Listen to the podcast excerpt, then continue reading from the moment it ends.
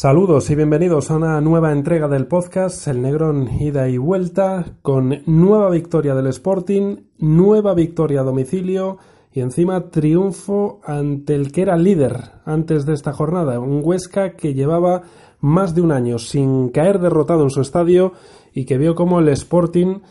no solo le ganó, sino que además eh, fue acreedor de llevarse ese triunfo y le pasó por encima. Un Sporting que hasta hace nada estaba a 16 puntos del Huesca y ahora está ya a 5 y con el golaveraje favorable. Un Sporting que en la primera parte dejó que el Huesca le dominara, pero tirando de oficio y buen posicionamiento no sufrió en exceso en esa primera media hora, tal vez por ser generosos de, arranque un poco más fuerte del Huesca. El Sporting en esa primera mitad eh, fue soltándose poco a poco en ataque, especialmente con Johnny, por esa banda izquierda que ya empieza a ser incontrolable para, para cualquier rival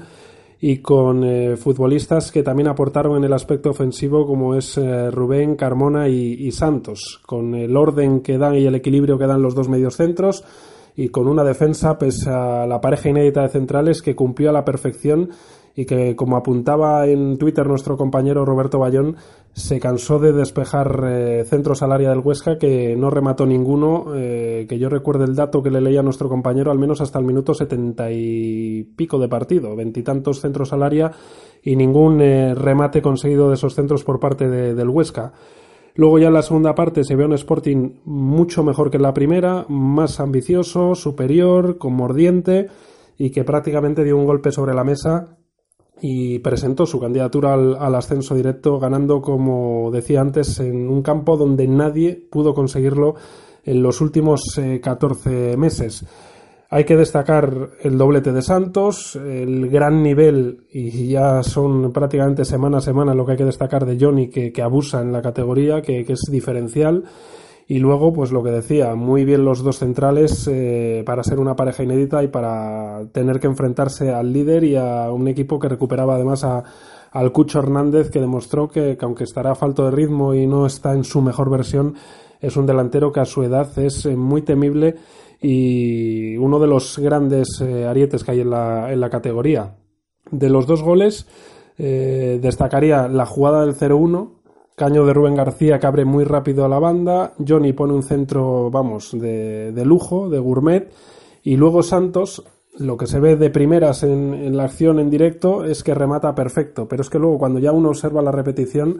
se ve que en el desmarque, una vez que ya va a recibir Johnny, echa una carrera y hace un zigzag. Primero amaga con irse por la espalda del central de su par hacia el segundo palo, hacia el centro del área. Y en mitad de la carrera cambia la dirección y se pasa por delante de ese rival y va al primer palo a buscar la pelota. Y es con ese sencillo movimiento y, con esa explosividad le gana la partida y logra rematar muy bien. Y en el segundo, pues le pone mm, esa sangre y esa brega que, que acostumbra el uruguayo, roba un balón y luego define a la perfección eh, no teniendo tampoco mucho ángulo para hacerlo. Así que es importante que Santos también vuelva a anotar, que, marque un doblete para que, mm, vuelva a, recuperar ese olfato y esa confianza en, esa efectividad goleadora que tiene, que va a ser también eh, decisiva en esta recta final de, temporada. Y luego mm, también me gustaría destacar sobre el partido que cuando uno entra en una dinámica buena le sale todo, digamos, eh, rodado y cuesta abajo y en cambio cuando está en una dinámica mala pues todo sale mal y posiblemente al Sporting de noviembre con 0-1 en el marcador el disparo del Cucho Hernández que da en el palo le hubiese entrado y luego hubiese sufrido y tal vez perdido el partido. El otro día con 0-1 ese balón se estrella en el palo y prácticamente después consigue el Sporting el 0-2 y ya finiquite un partido que, a pesar de que luego tuvo alguna ocasión el Huesca con alguna aparición destacable de Mariño y con otro disparo al, al travesaño pues eh, no se hizo merecedor de, sacar eh, puntos el hasta ahora líder de, la categoría y el Sporting va a haber que empezar a, tomárselo muy en serio. Ha ido ganando confianza, ha ido pues quitándose de encima las losas que le iban persiguiendo, primero ganando rivales directos, después consiguiendo algún golaveraje ante rivales directos, después ganando a domicilio y ahora ganando a domicilio en un campo donde no ganaba nadie. Así que yo creo que es todo positivo y que no se puede llegar mejor al encuentro de, la próxima jornada ante el que ahora es nuevo líder, así que dos semanas seguidas el Sporting enfrentándose al líder, en este caso al Rayo, y no se puede llegar, como digo, con mejor dinámica, mejor confianza y lanzándole un mensaje al resto de rivales que seguro que ahora al Rayo, si ya iba a venir con respeto, después de esto me imagino que con un plus más de, de respeto hacia el Sporting y hacia el Molinón,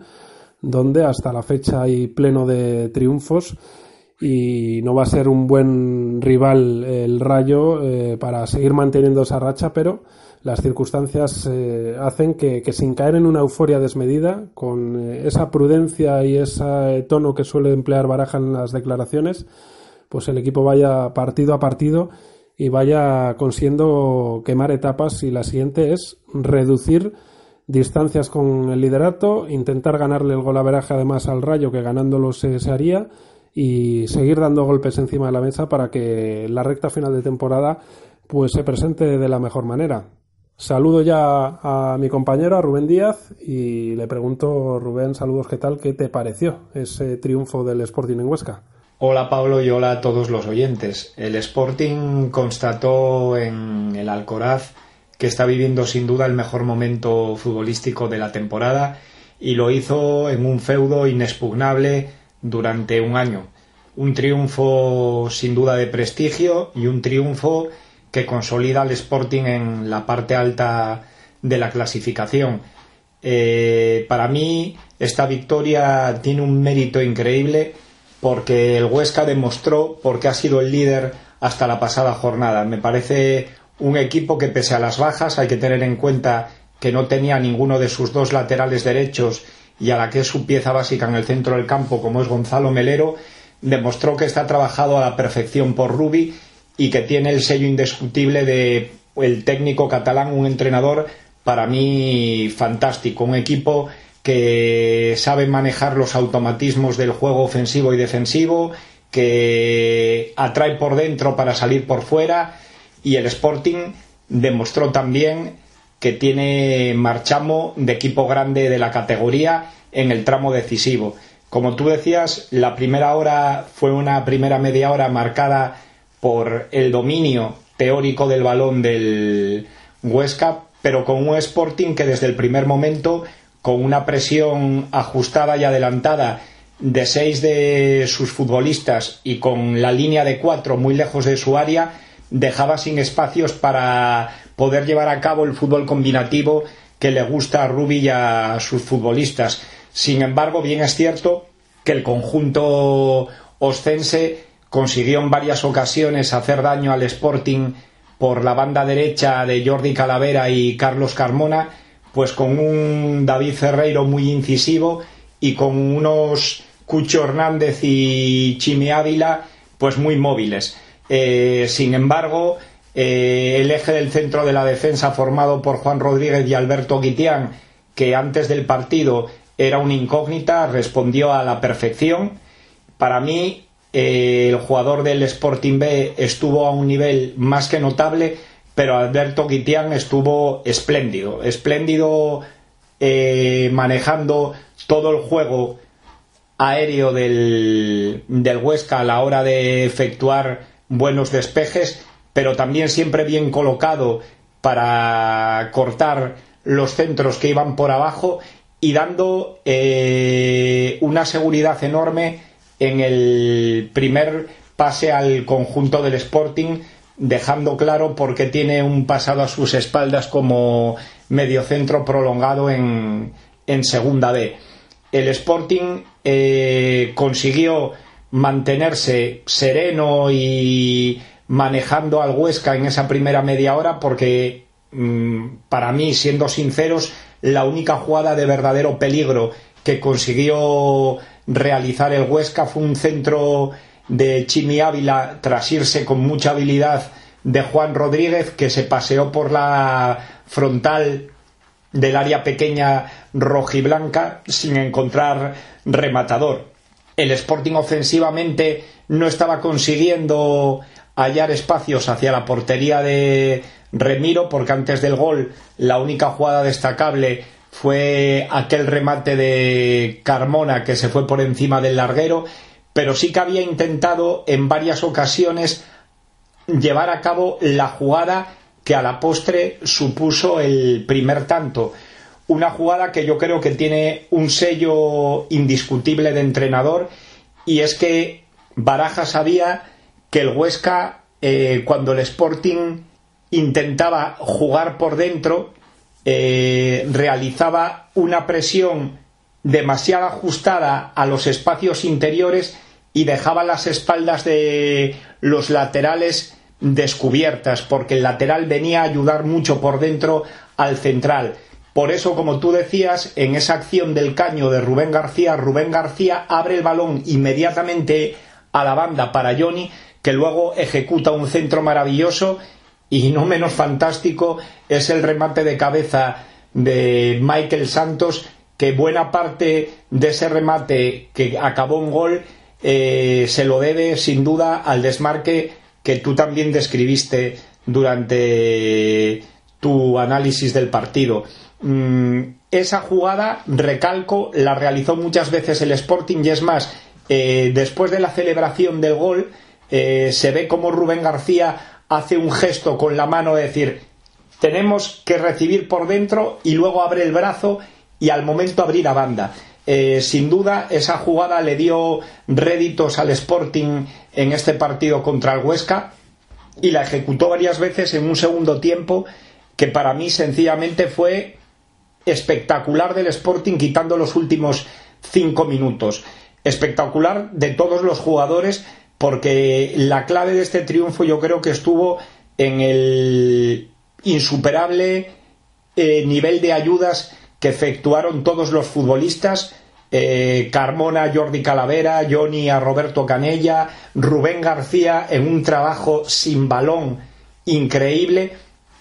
pero hay dos jugadores que merecen destacarse por encima del resto en cuanto a esa labor de auxiliar, en este caso, a los dos centrales, a Juan Rodríguez y Alberto Guitián, que son Sergio Álvarez y Alex Bergantiños. Estuvieron sencillamente extraordinarios. El Sporting ajustó aún mejor de lo que lo había hecho en el primer tiempo esa presión al Huesca sin dejarle llevar a cabo su fútbol asociativo y consiguió robar varias veces el balón en campo contrario y así llegó la acción del gol de Michael Santos, ¿no? Eh, Rachko que estaba mal perfilado en ese momento, es cierto que hay un contacto, pero para mí leve, en el robo de Michael Santos al lateral y luego el uruguayo demostró que tiene el gol entre ceja y ceja y la rompió para dejar el partido prácticamente sentenciado. Mm, decía que no me gustaron los últimos cinco minutos porque creo que el Sporting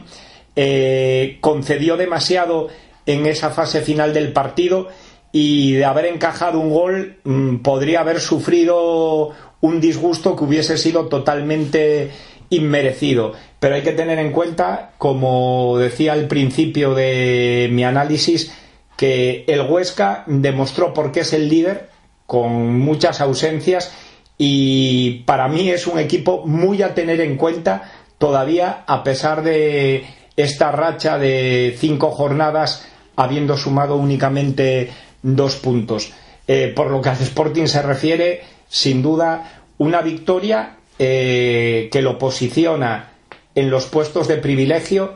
y que le deja con todas las opciones abiertas de cara a estas últimas once jornadas. Pues analizado ya ese Huesca Sporting, eh, toca ya mirar al siguiente encuentro, a la siguiente jornada y a una jornada que va a presentar no solo ese Sporting Rayo Vallecano, sino también un Cádiz Huesca que añade aún más valor porque se miden los cuatro primeros clasificados. El golpe encima de la mesa en Huesca, como decíamos antes, fue importante, pero se puede ya eh, alguien pensar que, se estaba enfrentando el Sporting a un equipo en una dinámica mala. Llevaba cuatro partidos sin ganar cuando recibió al Sporting, con el del Sporting 5. Tenían bajas sensibles, la de Melero, que es su mejor futbolista, el Cucho, que aunque jugó, mm, reaparecía y estará todavía eh, lejos de su mejor versión. Le faltaban los laterales derechos para intentar frenar a, a Johnny.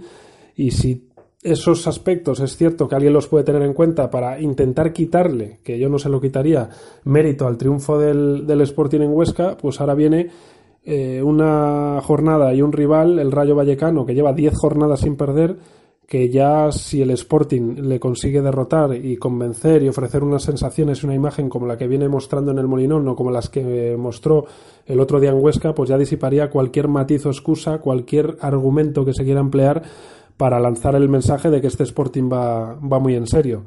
El potencial ofensivo del Rayo lo va a poner a prueba, esa solidez defensiva del Sporting, casi perfecta además con, Baraja en el Molinón, y que últimamente se ha extendido también a los encuentros a domicilio, los números están ahí. Son cinco puertas a cero seguidas, eh, son nueve con baraja, no sé si son 16 en toda la temporada, igualando las 16 que consiguió Cuellar en 36, 37 partidos en, el último ascenso con Abelardo en el banquillo.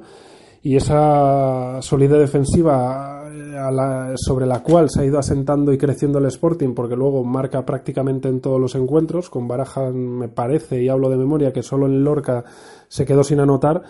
pues eh, va a poner la prueba un rayo que tiene futbolistas eh, para crear muchísimo peligro y con pegada, como demostró, por ejemplo, su delantero de Tomás, que, consiguió un hat-trick eh, nuevamente y que luego va a tener futbolistas como Trejo, un viejo conocido en el Molinón, para asistirle y para generar problemas. Ganar, como decíamos antes, implicaría que el Sporting también le supere en el golaveraje particular al Rayo. Eh, sería importantísimo recortarles esa distancia a los de arriba y saber que teniendo muchos duelos perdidos con gente de playoff, al menos con los del ascenso directo, se puede tener ese colchón favorable del golaveraje a favor. Y luego, pues eh, un triunfo no solo reforzaría ya esta dinámica y esta confianza dentro y fuera del equipo, sino que ayudaría a afrontar un, un duro final de, de, temporada. Tiene un tramo de calendario complicado, con más partidos fuera de casa, como analizamos en el podcast anterior, con además complicados rivales a domicilio eh, lejos del molino lo que le queda al Sporting. Y yo creo que ya poco más se puede decir, que seguramente la, la, afición se volcará, que va a ser eh, ese futbolista número 12 que aparece siempre en estas citas y que esperamos ver al Sporting del Molinón y que últimamente eh, en Huesca también se trasladó en cierta manera, ¿no? Eh, pero sobre todo sé que se ve en el Molinón que sale ya desde el minuto uno a morder, a presionar con intensidad, a robar cuanto más arriba mejor y a tratar ya incluso de adelantarse en el primer eh, tiempo, en los primeros 20-30 minutos. Así que el sensaciones inmejorables y partidazo a la vista Rubén en el Molinón ese Sporting Rayo Vallecano. Partidazo sin duda, Pablo. No hay mejor palabra para definir el encuentro del próximo sábado un Molinón que probablemente vaya a estar lleno como se merece la trayectoria del Sporting en el último mes y medio de competición y repito el magnífico triunfo logrado en el Alcoraz. Pero si la prueba del Huesca era difícil,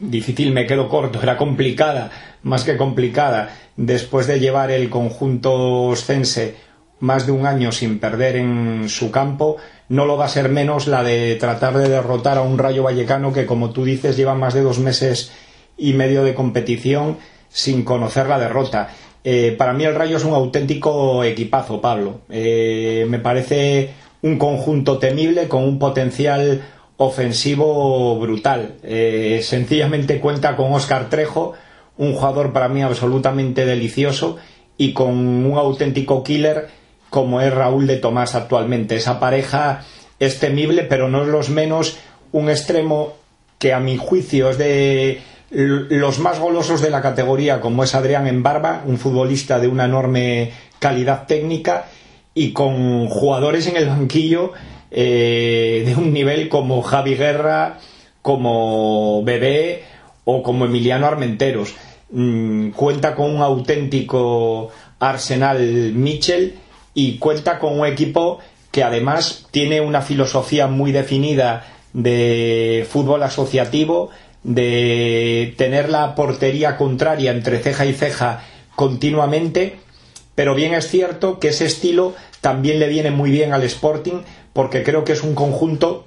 que pese a que los datos lo refrendan, lleva 10 jornadas sin conocer la derrota, puede ser más frágil defensivamente que otros que han pasado por el Molinón precisamente por lo mucho que expone en su modo de jugar al fútbol. Para eso el Sporting tiene que estar muy acertado en el nivel de presión que realice para poder robar en campo contrario y poder jugar a la espalda de el centro del campo formado por Fran Central, por, Fran Beltrán, perdón, y por Santi Comesaña y Unai López y poder encarar a Abdo Adorado y Abdullah que para mí quizás sean eh, la parte más frágil del, del conjunto vallecano. El partido, a fin de cuentas, es una auténtica delicia. El Sporting llega en el mejor momento de la temporada, con la confianza por las nubes, como no puede ser de otra forma, por el fútbol y los últimos triunfos, y con un molinón que desde el pitido inicial va a estar volcado con los jugadores de Rubén Baraja, porque la gente, como no podía ser menos, se ha vuelto a enganchar con el Sporting. Con un Sporting con Johnny, con Rubén García, Carmona, Michael Santos, Sergio, eh, Alex Bergantiños, al nivel que está Jordi Calavera, que quiero decir que ha sido un, futbolista con el que yo me he mostrado crítico durante varios meses y quiero reconocer que ahora, aunque defensivamente sigue siendo un jugador que a mí no me llena, ofensivamente es un auténtico martillo pilón, crea surco por, por su banda, eh, pues el Sporting cuenta con muchos argumentos y sobre todo eh, defensivamente es un equipo que lo dicen sus cinco porterías a cero consecutivas. Al Sporting los rivales sufren para hacerle ocasiones y lo que ocurre es que en esta ocasión va a estar enfrente un conjunto con muchos, muchos futbolistas con potencial ofensivo temible. Un partidazo a fin de cuentas. Tú lo decías, el Sporting tiene en la mano la posibilidad de, cantar el golaveraje a su favor, pero yo también creo que es momento de tener tranquilidad en cuanto a eso y no construir castillos de naipes en el aire, porque si uno mira la clasificación ha de ser consciente que el Sporting tiene a tres rivales a tiro de tres puntos, a otro a tiro de cuatro,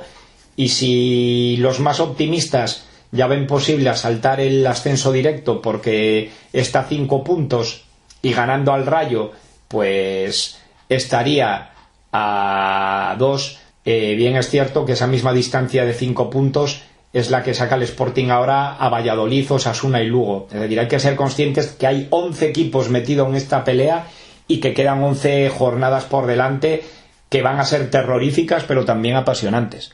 Y en nuestro último bloque lo que queremos es hacernos una pregunta. Eh, ¿Podríamos decir ya a día de hoy que el cambio de entrenador ha sido positivo? ¿Podríamos decir que Baraja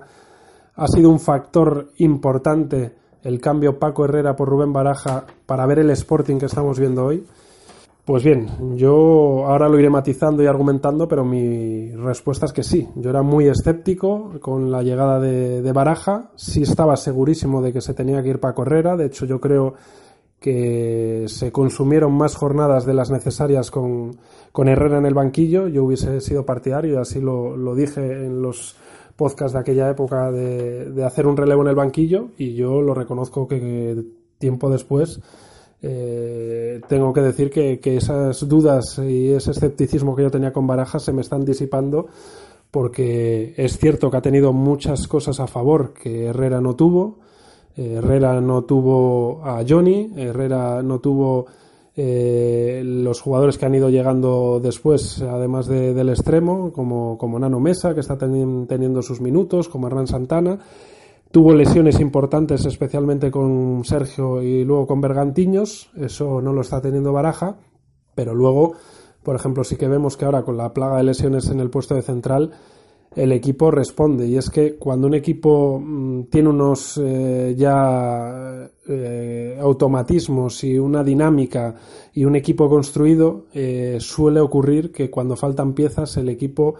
no lo nota tanto que cuando es un equipo sin identidad, sin estar bien eh, construido y, inmerso en una dinámica negativa, ¿no? Entonces todo eso yo creo que hay que ponérselo en el, en el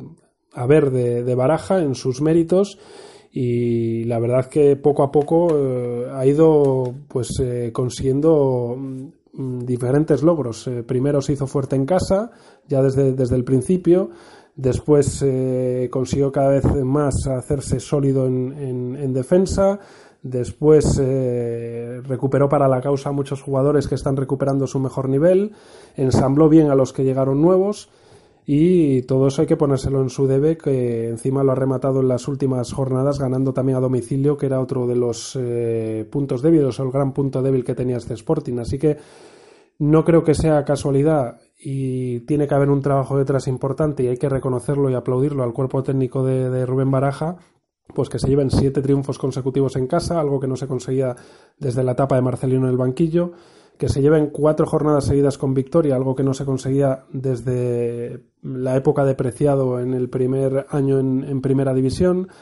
La racha de Mariño, no sé si es la quinta mejor en la historia de imbatibilidad y solo se han encajado goles en cuatro partidos con Baraja, las tres derrotas y, en el triunfo ante el Córdoba. Como decía antes, se lleva nueve puertas a cero y con las 16 que se llevan todas las temporadas ha igualado la del ascenso con Abelardo. En eh, la época ya de mirando solo la clasificación hipotética desde que Baraja es entrenador, solo el Rayo igual al Sporting en puntos e incluso tiene peor diferencial de goles, con lo cual podemos decir que el Sporting de Baraja, desde que él es entrenador, es el mejor equipo de la categoría. Y lo que decía antes, que se fue consiguiendo poco a poco ensamblar un equipo e ir eh, cada vez teniendo más méritos eh, porque parecía una quimera llevarse la victoria en duelos directos, parecía una quimera ganar golaverajes con equipos de la zona alta, parecía una quimera mm, ganar fuera de casa y ya ni te digo lo de ganar en Huesca,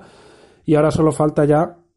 no solo mantener esa línea y consolidarse ahí entre los tres cuatro primeros, sino pues dar el segundo puñetazo sobre la mesa en esta semana para asaltar el ascenso directo y ver que es viable y ver que un ascenso directo que estaba a 16 puntos el Huesca hace nada, pues ahora está a 5 con el golaveraje ganado y a ver qué hace el, el, Huesca con el Cádiz. Así que yo creo que, que también hay que escuchar a los jugadores y ver que por algo dicen, y lo hemos escuchado esta semana varios, que ahora son un equipo, que ahora tienen identidad, que saben muy claro lo que quieren, que se han trabajado jugadas como la del primer gol durante la semana. Eh, me parece que fue Rubén García el que lo dijo, que esa jugada se había ensayado durante la semana, luego llega el partido y sale, y cuando llega un partido y te sale la jugada que has estado ensayando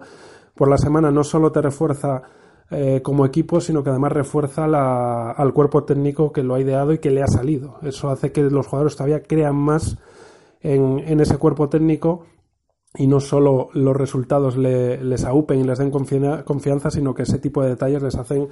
como digo, creer más en el, en el entrenador. Luego, pues hay que decir que Johnny ha cambiado mucho a este equipo, que es cierto que eso no lo tuvo Paco Herrera. Mm, no sabríamos decir si con Paco Herrera eh, y con Johnny pues las cosas eh, hubiesen ido a mejor, pero sí sabíamos que con Paco Herrera no se podía seguir en el momento en el que fue destituido y que era necesario ese cambio. Así que yo con esos matices mm, mantengo el que fue positivo el cambio, que Herrera se tenía que ir sí o sí y que Baraja está haciéndonos reconocer y aplaudir a los que éramos escépticos el acierto de, Torrecilla en su elección, porque es un entrenador que ha construido poco a poco un equipo, que ha dado por fin con el esquema después de, de dudar con dos delanteros o no.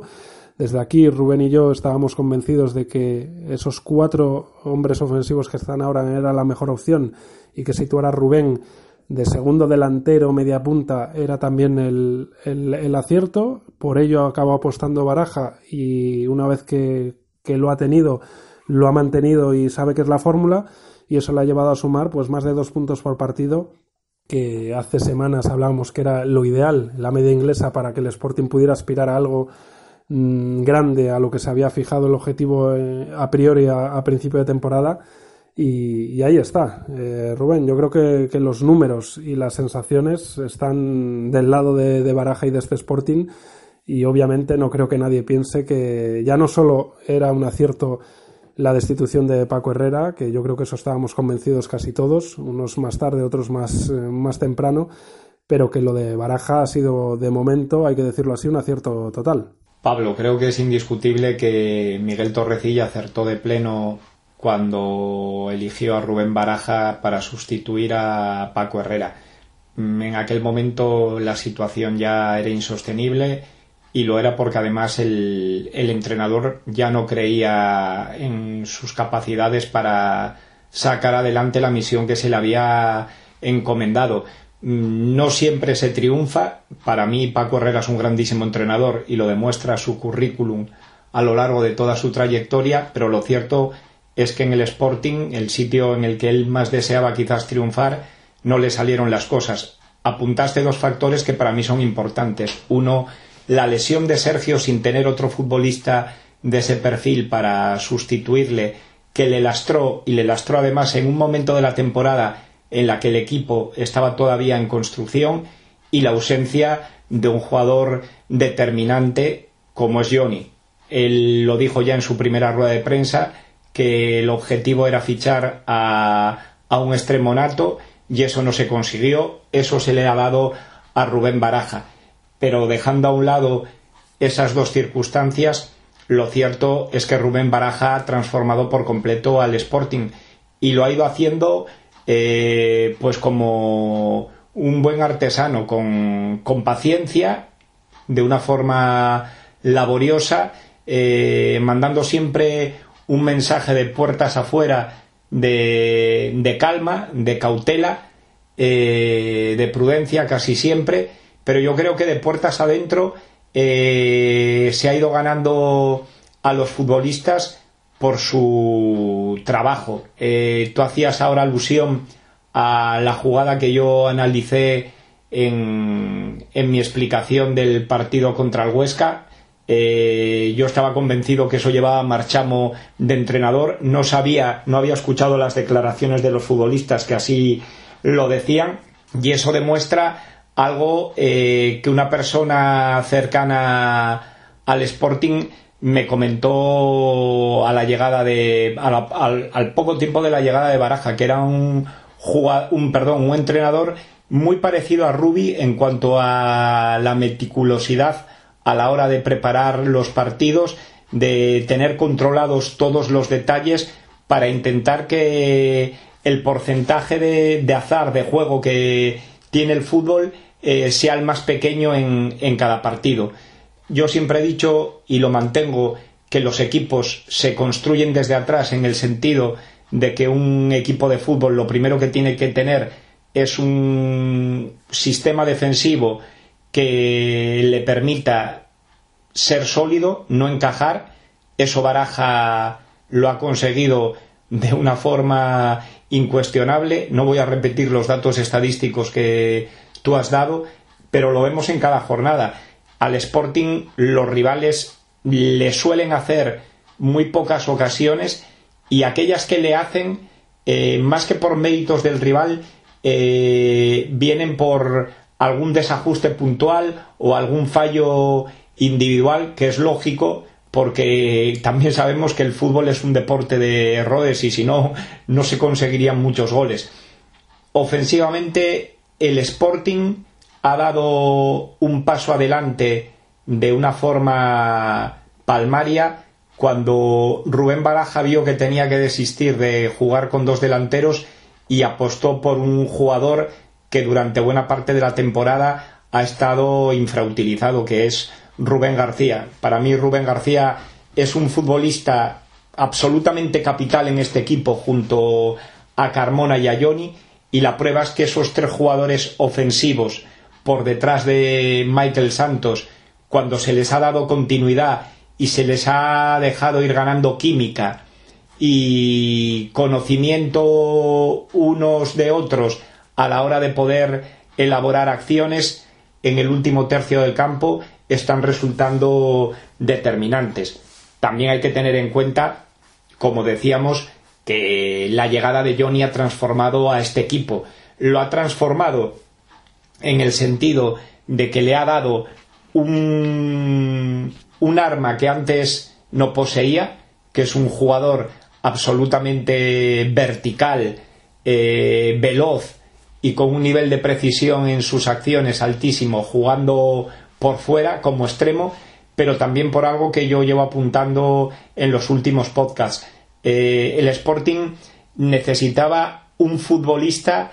eh, que fuera capaz de asumir un rol de liderazgo y Johnny lo está haciendo. Lo está haciendo en el terreno de juego. Yo creo que en el vestuario el otro día el Sporting eh, colgaba un tuit de la llegada de los futbolistas a la caseta tras la victoria en el Alcoraz y escuchando a Johnny y cómo se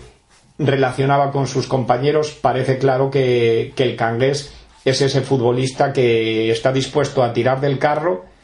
fuera y dentro, y dentro del campo es muy importante porque el Sporting echaba en falta un jugador al que darle el balón cuando necesitaba oxígeno y ahora lo tiene, que es Johnny. Eh, sin duda, repito, es un acierto indiscutible la contratación de Rubén Baraja. Ahí están sus números y sobre todo ahí está la identidad que ha logrado y continúa todavía logrando dar a un Sporting que es un equipo equilibrado, es un equipo equilibrado en lo defensivo y en lo ofensivo, pero además es un equipo que llega al aficionado medio sportinguista porque en el Molinón siempre ha gustado que el Sporting sea un equipo eh, que salga a presionar al rival, a intentar robar en campo contrario y a ser vertical a la hora de, de dirigirse a la portería enemiga. Eh, quedan 11 jornadas para continuar